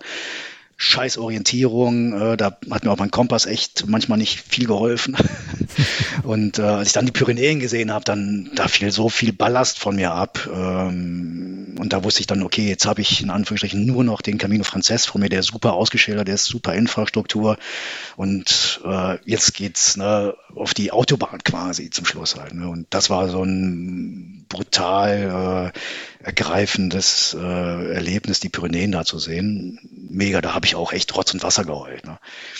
Und ähm, ja, und als ich dann mein äh, am letzten Tag, ähm, gut, na, ich wusste morgens, wie gesagt, nie, ne, was schaffe ich heute an Kilometern, aber so nach ja dann 66 Tagen war mir dann klar, okay, ne, also es ist durchaus im Bereich des Machbaren, dass ich heute die letzten, ich weiß nicht mehr, 45 Kilometer äh, auch werde schaffen können, mhm. ne, wenn jetzt nichts allzu Blödes passiert. Ja, und äh, ne, voller, voller Anspannung. Ne? Also wirklich, also das war morgens schon, ähm, da konnte mich keiner mehr ansprechen, so ungefähr. Bin ich dann aus der Herberge raus, ähm, lief dann, weiß ich nicht, 20 Kilometer, 25, habe ich nicht mehr genau im Kopf. Komme um eine Ecke rum, ne, schöne Landschaft, Galizien ist äh, relativ grün. Ähm, komme um eine Landschaft und komme um eine Ecke rum und äh, ja, dann denke ich, boah, geil, da hinten, das ist äh, das Meer. Ja, das war schon mal schön, mhm. aber das war auch dann alles halt. Ne? Und dann um die nächste Ecke rum und da habe ich dann echt mein Ziel gesehen, den Leuchtturm, ne? Leuchtturm von Cabo Finisterre? Wo du vorher sagst, äh, ne? was heißt vorher, das waren ja ne? ähm, gut zwei Monate vorher, zweieinhalbtausend Kilometer vorher, das ist mein, mein Ziel, das ist mein größtes Laufabenteuer und das ist mein Ziel, da will ich hin. Und da sah ich den Leuchtturm am Horizont und denk nur, ja, schön, das ist der Leuchtturm. Ne? nix, da war nix. Ich dachte, ey, ey was geht denn hier ab? hatte ich auch, nee, das, das, kann jetzt nicht sein. Ne? naja, ähm, gut, so war es leider. Was heißt leider? Ich meine, äh, jetzt mal völlig wertfrei, so war es. Ja, bin halt dann weitergelaufen und dann fing das aber dann an halt, ne, wir waren halt dann noch 25 Kilometer eine leichte Rechnerei, insgesamt zweieinhalbtausend Kilometer ist ein Prozent. Ich, 99 Prozent der Wegstrecke habe ich geschafft. Hm. Ja, und äh, du hast halt auf dem Jakobsweg in Spanien hast du halt immer wieder die äh, Wegesteine mit der Kilometermarkierung. Wie viel Kilometer es halt noch bis Santiago de Compostela sind, beziehungsweise wenn du dann von Santiago aus aufbrichst bis ans Ende der Welt, werden halt die Kilometer runtergezählt bis zu dem Leuchtturm. Und so hast du echt alle Nase lang steht da ein, ein Schild, äh, wo es dann noch heißt, ne, äh, jetzt dann halt bei mir jetzt halt dann ne, noch 18,759 Kilometer. So, ne. Und ähm, ja, und dann waren es halt dann ne, nur noch mal ein Halbmarathon. Äh, und ja, da stieg die Anspannung mit jedem Schritt eigentlich. Ne? Und äh, weil ich vorhin sagte, dass ich ähm, in den Dörfern so gut wie nie gejoggt bin, äh, sondern gegangen bin. Äh, na, und auch äh, so manche Anstiege auf der Tour, die, die musste ich einfach gehen. Das, das ging gar nicht mehr zu laufen äh, mit den Kilos auf dem Rücken. Hole auch morgens, äh, morgens los. Ja, bis ich dann ins Laufen kam, das hat dann auch schon mal einen Kilometer gedauert oder mal drei, vier, fünf, ne, bis mhm. ich dann mal ins Laufen kam. Ja. Na, aber da habe ich dann gedacht, boah, nee, jetzt, jetzt gehe ich keinen einzigen Schritt mehr. Und das laufe ich jetzt komplett durch, egal was das für ein Anstieg ist. Äh, egal ob es durch ein Dorf geht oder auch nicht. Ne? Und dann waren es dann nur noch zehn Kilometer und dann waren es halt ne, nur noch eine einstellige Kilometerzahl. Ähm, puh, das war dann, äh, ne, ich war so dermaßen fokussiert, so im Tunnel, äh, wie ich, äh, na, klar, wie ich, wie ich noch nie war. Ne? Mhm. Ja, und dann durch den letzten Ort durch, durch Finisterre dann durchgelaufen. Und äh, ich weiß nicht mehr vorher, ich glaube, da laufe ich an einer Strandpromenade entlang, aber ich weiß halt schon nicht mehr, wo da genau herging. Ich weiß halt nur noch, ne, ab und zu war dann jemand da äh, mal am Straßen am Wegesrand und ja, ich weiß ich, wie liefen da, glaube ich, auch die Tränen teils runter und hatte da eine totale Anspannung drauf und da hörst du dann halt äh, von irgendwo her, ne, so quasi aus einem anderen Universum heraus, kommt also an dein Ohr so ein Buen Camino, ne, teilweise wurde dann auch geklatscht oder was auch immer dann gesagt und hey, grandios. Ne, und dann dann durch, durch Finisterre dann durchgelaufen und ich wusste halt von dem Staffellauf 2015 so ganz grob, wo es halt da so lang geht, durchs Örtchen durch und dann nach dem Ortsausgang hast du nochmal, weiß ich nicht, so zwei Kilometer ungefähr, bis halt zum Leuchtturm. Es geht halt eine Straße dann rauf, ähm, wo auch dann relativ viele Touristen dann noch sind, aber halt auch dann Pilger. Ja, und dann bin ich dann darauf, die Straße, und äh, habe dann äh, ein bestimmtes Lied, was ich äh, seit dem fünften Tag äh, als ne, das Meditative anfing, mhm. äh, dann eigentlich auch jeden Tag gesungen habe. Das war äh, verdammt lang her von Bab. Das habe ich echt jeden Tag gesungen, meistens mittags, wenn ich in einem totalen Loch war, ne, 20, 25 Kilometer schon gelaufen bin, irgendwo kaputt war und wusste, boah, das Ganze machst du jetzt nochmal heute. und äh, habe mich dann halt mit diesem Lied halt dann immer so ein bisschen gepusht. Und ähm, an diesem letzten Tag, da wollte ich das Lied dann halt so singen, dass ich mit der letzten Strophe, mit der, mit der letzten Verszeile dann halt am Leuchtturm ankomme. Und äh, ja, dann ne, Kilometerschildchen und jetzt wusste ich, okay, komm, ne, jetzt hast du noch so ganz grob vier, fünf, sechs Minuten irgendwie was in dem Beritt rum. Jetzt fängst du an zu singen.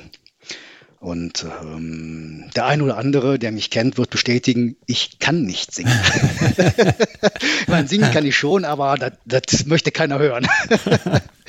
aber das wird dir dann, das wurde mir auch dann schon, schon viel vorher, aber das wurde mir so scheißegal, äh, was, wie ich dann auf andere wirke dann auch. Mir egal ähm, in dem Moment und äh, das, ich habe da echt lauthals gesungen. Ne? Wir kamen da Leute entgegen, haben sich umgedreht, wie gesagt, ne, geklatscht, äh, Bön Camino gerufen.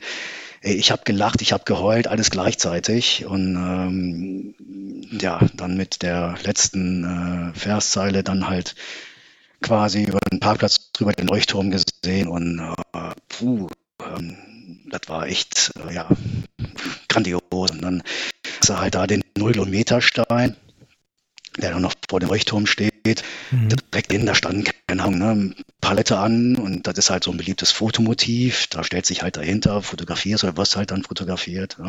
Ja. und ich da, mich da nicht drum gekümmert, ob da jetzt einer stand oder nicht. Ich bin dahin, habe den Kilometer, diesen Null-Kilometer-Stein da abgeknutscht, ähm, wieder rauf und dann die letzten paar Meter dann zum Leuchtturm und hinter dem Leuchtturm geht's halt dann noch die Klippen runter.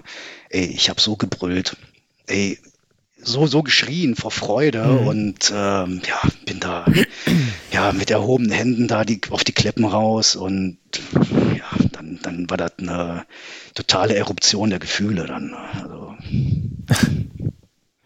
das war, ja, weiß ich, da, ja, ne, gelacht, gebrüllt, geheult, äh, alles Mögliche. Ja, das ja. Äh, kann ich mir sehr, sehr gut vorstellen, wenn die ganze, ganze Anspannung abfällt, ja. die man dann doch so aufbaut über, über die Zeit. Ne? Auch wenn du sagst zwischendurch was, also es war sehr meditativ, aber ähm, ich glaube, je näher man dem Ziel kommt, desto mehr möchte man es vielleicht auch einfach schaffen. Ne? Ähm, kann ich mir vorstellen. Ja, ja und ähm, sagen wir auch halt, ja, so, so die Gewissheit irgendwie, ja, ich, ich habe es auch geschafft halt. Mhm. Ne? Und ähm, wenn du dann halt dann so anfängst irgendwie zu realisieren, was du gerade so die letzten, gerade die letzten zwei Monate, ähm, ne, was du halt echt halt geschafft hast eigentlich auch. Ne? Ähm, wie gesagt, da, da war ich auch ohne Ende stolz. Ja, ja. Also das äh, hatte ich selten so das Gefühl, dass ich jetzt stolz bin, weil das schwingt halt für mich halt immer so der Begriff so mit, ne, ich bin stolz, äh, das möchte ich jetzt nicht ausführen, aber mhm. das ist halt für mich häufig auch echt negativ besetzt halt. Ne? Ähm, aber in dem Moment, also da war ich, da war ich stolz ohne Ende. Ne? Und äh, ja, völlig, ja, ja, selbstsicher, selbstbewusst und äh, fröhlich. und ähm, ja, und da hatte ich auch dann halt äh, noch ein Selfie von mir gemacht, habe ich echt selten gemacht während der Tour. Meistens war halt äh, Tiger äh, derjenige, der auf den Fotos drauf war. ähm, und da habe ich ein Selfie gemacht und dann äh, Bekannte von mir, als sie dann das Foto dann sah, äh, die sagte, Volker, du siehst irgendwie geschlüpft aus, frisch geschlüpft. Äh, in dem Moment dachte ich, der will mich jetzt verarschen. Ja? aber ähm, nee, war tatsächlich so. Also jetzt nicht wie neu geboren quasi, ne? aber ja, schon irgendwie, das hat schon was mit mir gemacht. Frisch und erleichtert, Tour ne? anzukommen. Ja, mhm. ja. ja. Tja, ich glaube, äh, also was heißt, ich glaube, ich weiß, auf, auf so, eine, so eine Leistung kann man dann auch äh, stolz sein, weil die hast du tatsächlich selber vollbracht. Ne? Ganz oft ist, ich bin stolz auf irgendwas, ja einfach, ähm, was man sagt, äh, wenn man stolz auf Dinge ist, für die man nichts kann. Genau, ähm, genau, ja, aber genau so. Mhm. 67 Tage da äh, auf den eigenen Beinen unterwegs zu sein, ähm, den ganzen Tag nichts anderes zu machen, außer essen, schlafen und laufen. Ähm, das ist schon eine ganz ordentliche Leistung. Ne? Und ja. ähm, im Prinzip, also zumindest angefangen hast du, äh, hast du ja, ähm, um für Vanessa zu laufen. Mhm. Ähm, hat sich das irgendwie, ich, will nicht sagen geändert, aber äh, so zwischendrin. Ähm, ich meine, das ist dann so eine, so eine sehr externe ähm, Motivation, die man hat. Ähm, aber ja, so ein bisschen für dich selber hast du das auch gemacht, ne? Das mit Sicherheit vieles ja. über dich selber auch gelernt. Ja, klar. Ich meine, ich habe das ja auch äh, angefangen, ähm, um ja, zwei Träume quasi auf mhm. einmal halt äh, ja. irgendwie anzugehen halt. Ne? Ähm, das war von Anfang an auch eine Sache für mich. Ähm, ja, das war halt auch mein, ja, sportlicher Traum, das mal, ne, ja, ne, wenn ich mal groß und stark bin, dann laufe ich mal von zu Hause bis ans Ende der Welt. Äh, war von Anfang an auch mein Ding halt, ne? Aber ähm, das war jetzt äh, nie, äh, das war mit Sicherheit nicht so, dass äh, Vanessa oder auch der Spendenlauf irgendwie mal so ähm, ja nach hinten gerückt ist. Gar nicht, gar nicht mhm. null. Also ähm, hat mich eigentlich, äh, ja, nicht das eigentlich ganze Streichen. Hat mich jeden Tag begleitet. Ähm, ja, halt äh, auch die Kommunikation mit ihr, mit ihrer Mutter dann auch und äh, dass er halt dann zwischendurch dann auf der Intensivstation lag, was auch dann echt nicht gut aussah dann auch, ähm, was aber dann sich, äh, wie gesagt, äh, sehr ähm, positiv entwickelt hat dann. Ähm, und ähm, ja, das erste Telefonat, was ich dann, äh, nachdem ich dann ein paar Minuten völlig ermattet auf den Klippen lag, äh, das habe ich mit Vanessa geführt. Ne? Mhm. Also ja. Ähm, nee, nee, also das war, war nicht so, dass das ähm, dann äh, zurückgetreten wäre, der, der Pilgerlauf, äh, der Spendenlauf. Der Spendenlauf, ja. Aber klar, hat sich halt für mich dahingehend geändert, ne, halt von einer reinen Laufsache tatsächlich halt zu einem meditativen Erlebnis, spirituellen Erlebnis. Ne. Also hat der, der Jakobsweg quasi sein Versprechen erfüllt, was man ja immer liest. Ne? Man, äh, er macht ja, was ja, mit einem auf jeden Fall. Genau, ne, auch äh, hatte mich halt auch vorher einer ge ja, gewarnt. Da dachte er, ne, man kommt als anderer Mensch wieder. Ja, ja, ja diese Sprüche, klar, genau, klar. Ist klar. Kalendersprüche. Ja. Naja, mhm. aber es ist so. ja. ja. Also also ich glaube, wenn ich da jetzt, ne, ich könnte noch stundenlang erzählen. Ne, wir hatten ne, ein paar Pilger, die ich halt echt kennenlernen durfte. Äh, zu denen habe ich auch heute noch Kontakt tatsächlich. Mhm. Und ähm, ja, auch, auch, also nicht nur meins, auch deren Leben äh, hat sich äh, teils echt dramatisch verändert. Ne? Also hm. Wahnsinn. Ja. Ja, also äh, ich kann da echt nur eine Warnung aussprechen. Ne? Also seid euch dessen bewusst. Ähm, ihr kommt als anderer Mensch wieder. Das äh, klingt doch nach einem sehr schönen Versprechen. Und ähm, auch wenn du jetzt ja. noch Ewigkeiten erzählen kannst, und die Leute sollen ja dein Buch kaufen. Ähm, wenn ja, sie das mal interessiert, ne? Da hast du, hast du ja noch, äh, da hast du ja von deiner Reise erzählt. Ähm, wir sollen ja nicht alles hier schon im Podcast hören. Das wäre ja, ich glaube, wir haben sie jetzt genug angefüttert, äh, um auf jeden Fall die Geschichte noch weiter ähm, hören zu wollen. Ähm, ich fand es auf jeden Fall äh, sehr, sehr spannend. In der Regel enden die Trailtypen äh, äh, ähm, vor einer Viertelstunde quasi. Ähm, wir haben jetzt ich habe also, gar nicht auf die Uhr jetzt mehr geguckt. Ja, siehst du, das, das ist das, was ich am Anfang gesagt habe. Die Zeit vergeht so schnell, wenn man erstmal erzählt und dann ruckzuck hat man, äh, hat man sehr viel erzählt und äh, sehr, sehr tolle Sachen erzählt. Ähm, ich habe jetzt noch so diese drei, äh, meine drei Standard-Schlussfragen für die Trail-Typen. Eine davon werde ich streichen, weil wir gesagt haben, ähm, oder du gesagt hast, das hat ja nichts mit Laufsport zu tun ähm, und das auch nicht so ganz zum Thema passt. Aber ähm, ich habe trotzdem zwei Fragen, die, glaube ich, ganz gut dazu passen. Ähm, okay. Es wurde bestimmt auch mal schwer zwischendurch. Ähm, wie hast du dich motiviert? Wobei die Antwort eigentlich auf der Hand liegt. Ja, motiviert, klar, durch äh, Vanessa, durch äh, Tiger, und äh, ja auch halt durch ein paar Lieder, die ich halt gesungen habe oder auch gepfiffen habe. Ähm, ja, das motiviert mich auch tatsächlich heute noch. Wenn ich eine Melodie pfeife, äh, ich bin auf dem Jakobsweg. Ich bin direkt weg. Das ist doch schön. Das ist äh, sehr gut. Mhm. ähm, Worauf konntest du unterwegs nicht verzichten? Was war so dein, dein Must-Have? Ähm, was hat dir das Leben da auf jeden Fall leichter gemacht unterwegs? Ja, also die höchste Wertschätzung tatsächlich äh, Wasser. Trinkwasser. Mhm. Die einfachen Sachen. Ganz einfach, aber mhm. enorm wichtig. Ja, ja. Also ich hatte jetzt, ich bin nie trocken gelaufen, ja, aber wenn du dann äh, ja so frisches Quellwasser trinkst, aus einem Brunnen heraus trinkst oder äh, mega, mega. Hm. Ja. Das, das ist spannend. Ähm, ich hatte jetzt ähm, vor ein paar Tagen den ähm, Felix Weber äh, bei mir im Podcast. Der ist im Harz diesen Harz-Wanderweg gelaufen, hat diese mhm. 220 Stempel eingesammelt, auch irgendwas über 1000 Kilometer. Und der sagte auch, ähm, kaltes, klares Wasser, das war so sein Highlight zwischendurch. Mhm. Ähm. Ja, was, was wir uns echt hier selten mal vorstellen können. Ne? Hier mhm. gehst du in welches Zimmer auch immer, Küche, Toilette, wohin auch immer und machst einen Hahn auf und dann kommt Wasser raus. Ne? Ja. Aber das ist, das ist Luxus. Ja. Sehr schön. Ja, das sind die kleinen Dinge. Das, das, ähm, das mag ich auch so, auch so am, am, am Langstreckenlaufen. Ne? Man lernt, wie du schon sagst, ähm, ganz viele Dinge einfach anders kennen und anders wertschätzen, wenn man, ähm, wenn man gar nicht viel braucht eigentlich unterwegs. Mhm. Ne? Mhm. Das ist sehr gut. Ja, ähm, dann noch eine, eine wichtige Frage.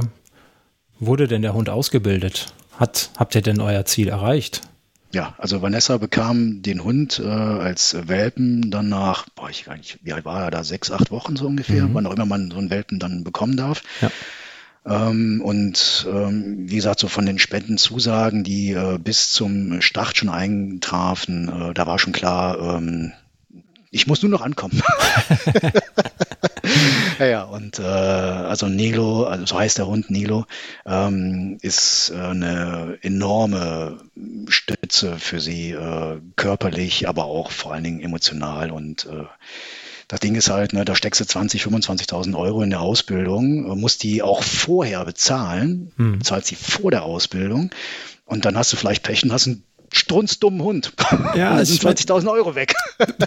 Hunde ne? sind in dem Fall auch nur Menschen. Ne? Ähm, da ja. kannst du auch einfach mal einen, einen, erwischen, der einfach ein Arschloch ist, um das mal vorsichtig ja. auszudrücken. Ja. Naja, mhm. ne? aber äh, in keinster Weise der, ne? und äh, das war auch dann halt, auch dann während der Tour, wo sie dann schon die Ausbildung anfing und mit äh, ihrem Hund dann halt in so ein Ausbildungscenter halt dann gefahren ist über das Wochenende.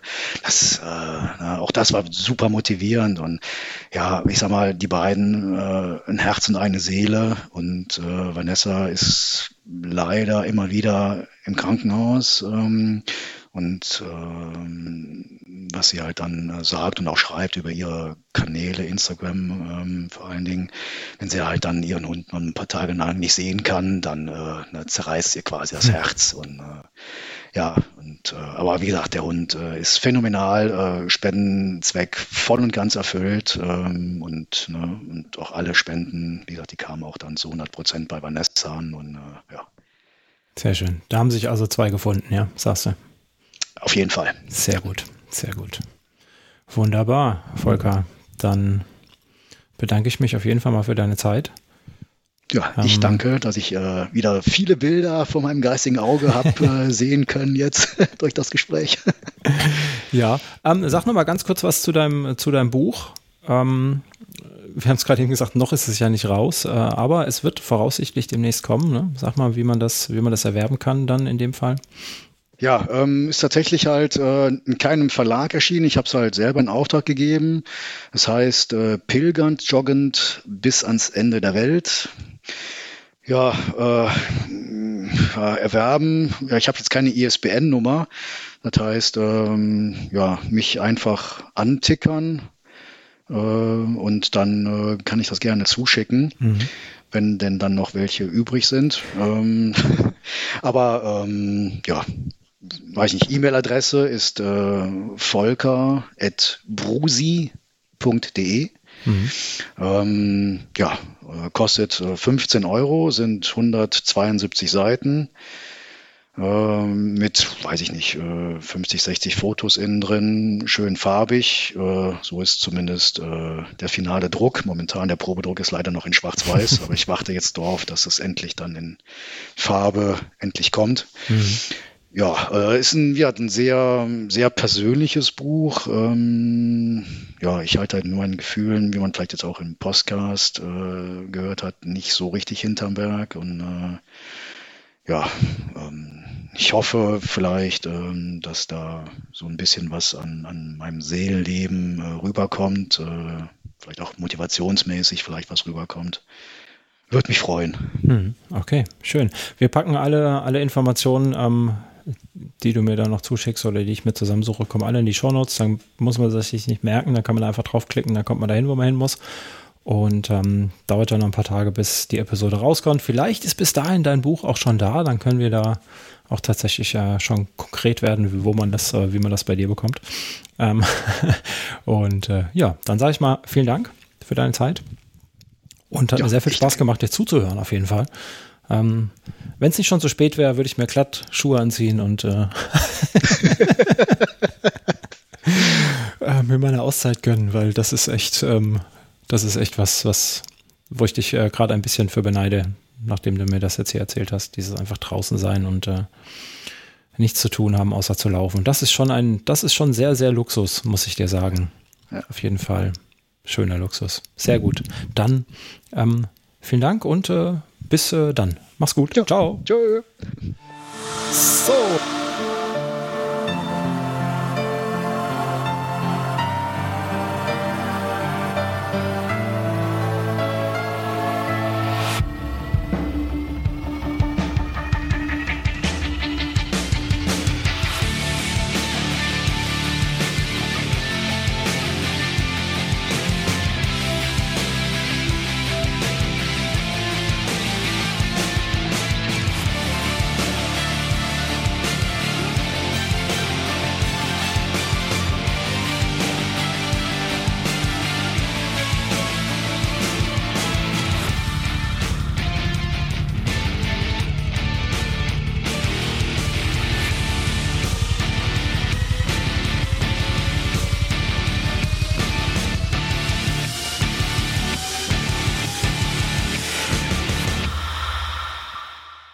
Hallo, ich bin's nochmal, Sascha. Wie du weißt, ist der Trailrunning Podcast kostenfrei und er wird's auch immer bleiben, versprochen. Damit mir das gelingt, kannst du mich, wie einige andere auch schon, bei der Produktion unterstützen. Dafür schon mal ein dickes Dankeschön an euch da draußen. Das geht ganz einfach, zum Beispiel durch einen Dauerauftrag, per Steady oder per PayPal. Wie genau du mich unterstützen kannst, findest du unter trailrunnerstock.de slash supporter. Wenn du Fragen oder Anregungen zum Podcast oder auch gerne zum Blog hast, dann schick mir einfach eine E-Mail an info@trailrunnerstock.de. Und wenn du einfach nur ein bisschen mein Ego streicheln möchtest, dann bewerte doch den Podcast auf iTunes oder irgendeiner anderen Plattform, die dir diese Möglichkeit bietet. Vielen Dank. Tschüss.